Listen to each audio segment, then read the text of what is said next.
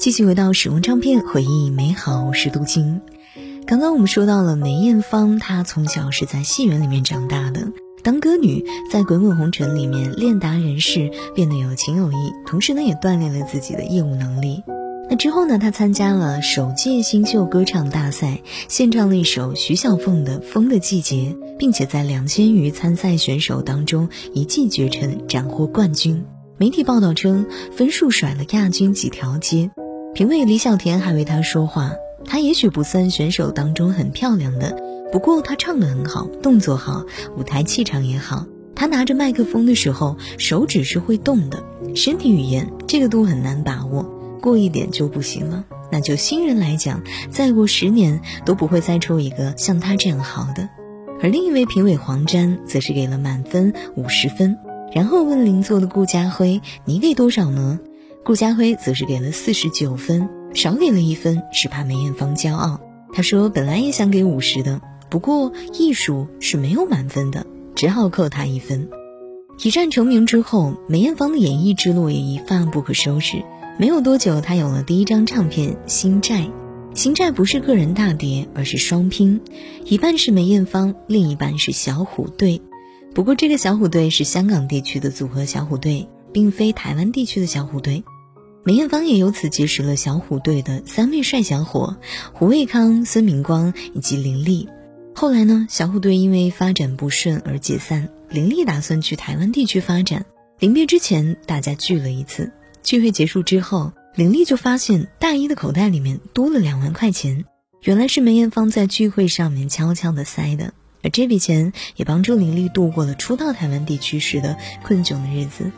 彼时的梅艳芳才出道不久，还没有赚到大钱，就已经如此仗义疏财了。那继《星战》之后，他又接连推出了《飞跃舞台》《坏女孩》等等经典好作。重重心中痴债，原是欠下你一世，无限无尽爱在我心底。悠悠心中痴，源源不绝抚慰，只望可补偿。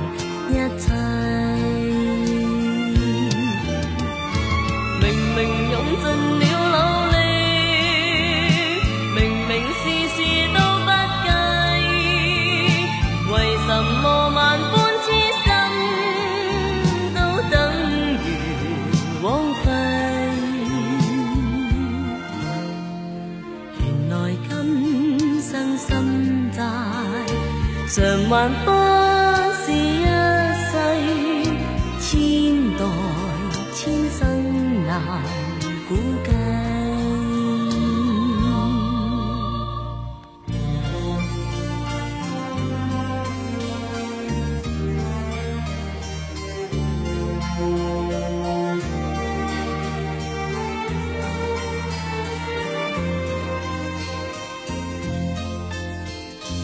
悠悠心中痴，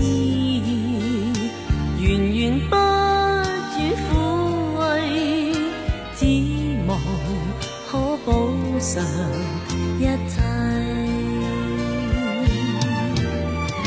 明明用尽了努力，明明事事。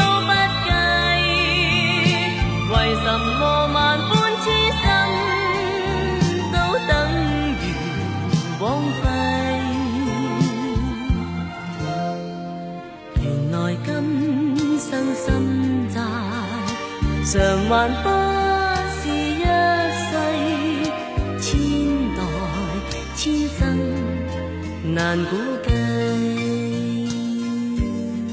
名满天下，谤亦随之。因为《坏女孩》这张唱片，加之梅艳芳过于纤瘦，平时老穿长袖，某些无良媒体便含沙射影的指她纹身，臂膀上面满是针孔。面对流言蜚语，其实梅艳芳只需要袒肩露臂，便可以使谣言不攻自破。但梅艳芳执拗得很，照样我行我素，该穿长袖照穿，全然不畏人言。直到后来，她袒肩露臂的照片登上了杂志封面，才证实所谓的纹身瘾君子纯属子虚乌有。那梅艳芳的执拗，除了表现为坚持自己不畏人言，还表现为对于完美近乎偏执的追求。有人说，台上一分钟，台下十年功，而梅艳芳台上的每一个令人感叹的动作，背后可能都是几年的构思。梅艳芳工作之余也懂得劳逸结合，她的放松之道是跳舞，所以即便忙活了一天，她也会在舞厅里面旋转跳跃，闭着眼。当然了，她的生活重心不止工作，还有朋友。梅艳芳这离世，引得无数圈中好友致敬。那他到底有怎样的人格魅力呢？我们稍后继续回来。最好有生一日都爱下去，但谁人能将恋爱当做终生兴趣？生活其实只在找到个伴侣，面对现实，热恋很快变长。流细水，可惜我不智或侥幸，对火花天生敏感。不过两只手拉得太紧，爱到过了界那对爱人，同时亦最易变成一对敌人。也许相难，在其实双方各有各寄望。怎么办？要单恋都难，受太大的礼会内疚，却也无力归还。也许不爱不难，但如未成佛升仙，也会怕爱情前途暗淡。爱不爱都难，未快乐先有责任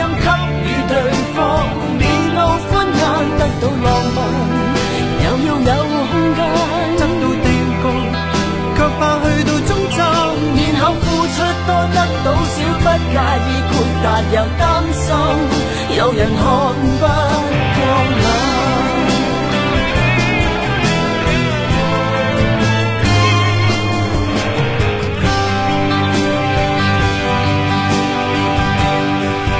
可惜我不智或侥幸，对火花天生敏感。不过两只手拉得太紧。爱到过了，那对爱人，同时亦最易变成一对敌人。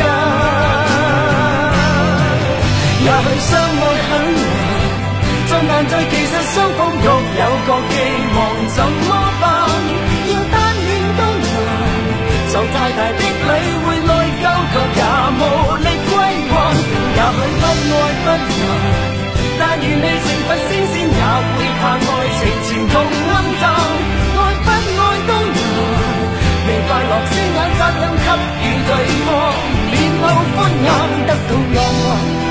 又要有空间，得到定局，却怕去到终站，然后付出多得到少，不介意豁达又担心，有人看不过眼。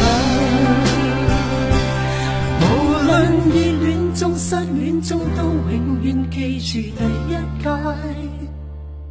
别要张开双眼。